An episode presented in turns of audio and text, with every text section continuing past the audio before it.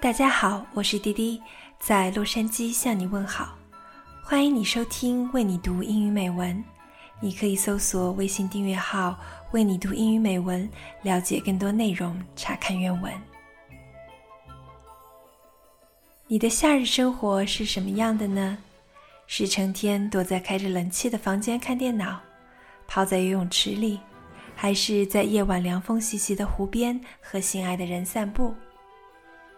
今天滴滴想要和你分享的这篇文字，栩栩如生地描写了初夏农场的生活，来自美国作家伊碧·怀特的著名小说《夏洛的网》第六章。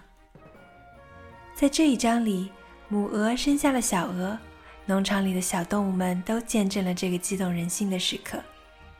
下面就让我们一起来走进农场的夏日生活吧。Chapter 6 Summer Days The early summer days on a farm are the happiest and fairest days of the year. Lilacs bloom and make the air sweet, and then fade. Apple blossoms come with the lilacs, and the bees visit around among the apple trees. The days grow warm and soft. School ends and children have time to play and to fish for trouts in the brook. Avery often brought a trout home in his pocket, warm and stiff and ready to be fried for supper. Now that school was over, Fern visited the barn almost every day to sit quietly on her stool. The animals treated her as an equal.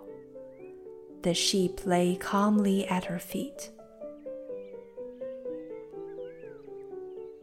Around the 1st of July, the workhorses were hitched to the mowing machine, and Mr. Zuckerman climbed into the seat and drove into the field.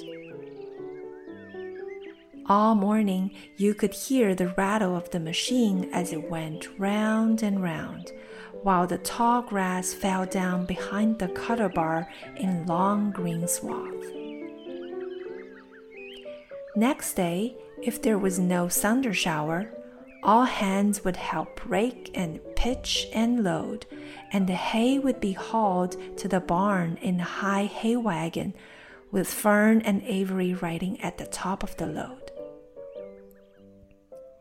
Then the hay would be hoisted, sweet and warm, into the big loft until the whole barn seemed like a wonderful bed of timothy and clover. It was fine to jump in and perfect to hide in. And sometimes Avery would find a little grass snake in the hay and would add it to the other things in his pocket.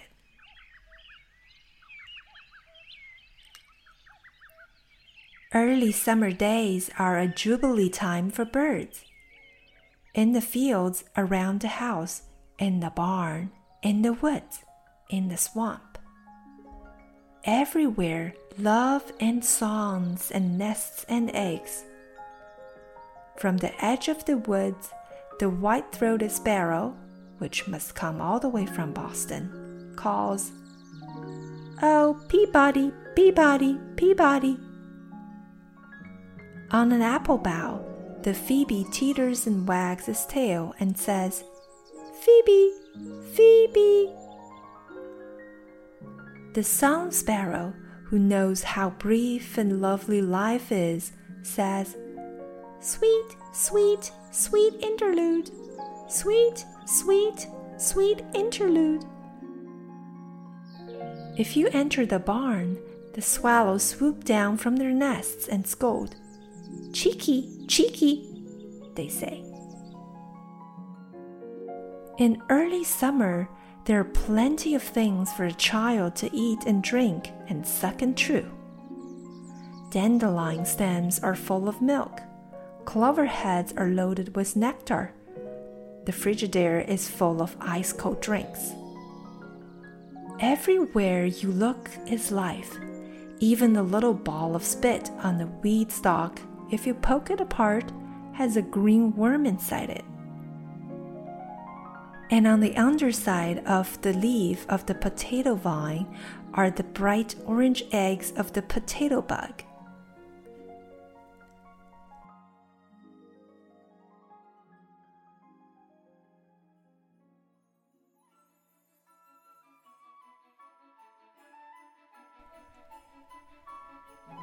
It was on a day in early summer that the goose eggs hatched. This was an important event in the barn cellar. Fern was there sitting on her stool when it happened. Except for the goose herself, Charlotte was the first to know that the goslings had at last arrived. The goose knew a day in advance that they were coming. She could hear their weak voices calling from inside the egg. She knew that they were in a desperately cramped position inside the shell and were most anxious to break through and get out. So she sat quite still and talked less than usual. When the first gosling poked its gray green head through the goose's feathers and looked around, Charlotte spied it and made the announcement. I'm sure, she said, that every one of us here will be gratified to learn that after four weeks of unremitting effort and patience on the part of her friend the goose, she now has something to show for it. The goslings have arrived. May I offer my sincere congratulations? Thank you, thank you, thank you, said the goose, nodding and bowing shamelessly. Thank you, said the gander. Congratulations, shouted Wilbur. How many goslings are there? I can only see one. There are seven, said the goose. Fine, said Charlotte. Seven is a lucky number. Luck had nothing to do with this, said the goose. It was good management and hard work.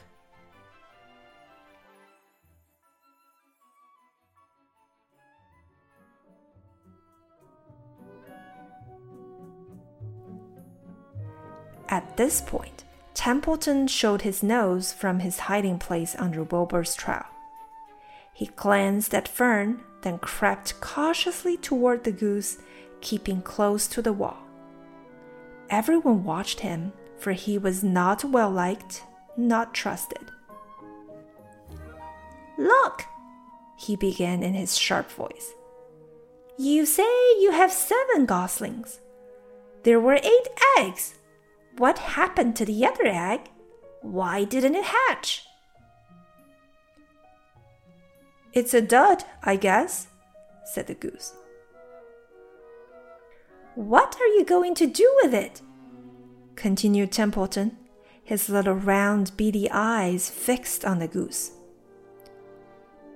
You can have it, replied the goose. Roll it away and add it to the nasty collection of yours. Templeton had a habit of picking up unusual objects around the farm and storing them in his house. He saved everything.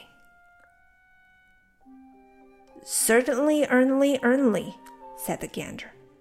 You may have the egg, but I'll tell you one thing, Templeton. If I ever catch you poking, oaking, oaking your ugly nose around our goslings, I'll give you the worst pounding a rat ever took. And the gander opened his strong wings and beat the air with them to show his power. He was strong and brave. But the truth is, both the goose and the gander were worried about Templeton. And with good reason. The rat had no morals, no conscience, no scruples, no consideration, no decency, no milk of rodent kindness, no compunctions, no higher feeling, no friendliness, no anything. He would kill a gosling if he could get away with it. The goose knew that. Everybody knew it. With her broad bill, the goose pushed the unhatched egg out of the nest, and the entire company watched in disgust while the rat rolled it away. Even Wilbur, who could eat almost anything, was appalled. Imagine wanting a junky old rotten egg, he muttered. A rat is a rat, said Charlotte. She laughed a tinkling little laugh. But, my friends, if that ancient egg ever breaks, this barn will be untenable. What's that mean? asked Wilbur. It means nobody will be able to live here on account of the smell. A rotten egg is a regular stink bomb. I won't break it, snarled Templeton. I know what I'm doing. I handle stuff like this all the time. He disappeared into his tunnel, pushing the goose egg in front of him. He pushed and nudged till he succeeded in rolling it to his lair under the trowel.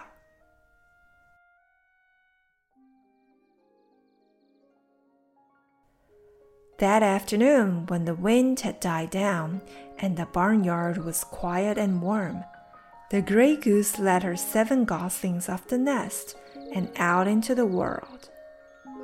Mr. Zuckerman spied them when he came with Wilbur's supper. Well, hello there, he said, smiling all over. Let's see. One, two, three, four, five, six, seven. Seven baby geese. Now, isn't that lovely?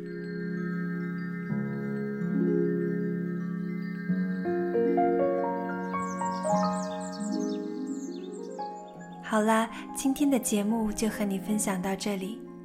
怀特的文字总是十分朴素、贴近自然，而又隽永清新。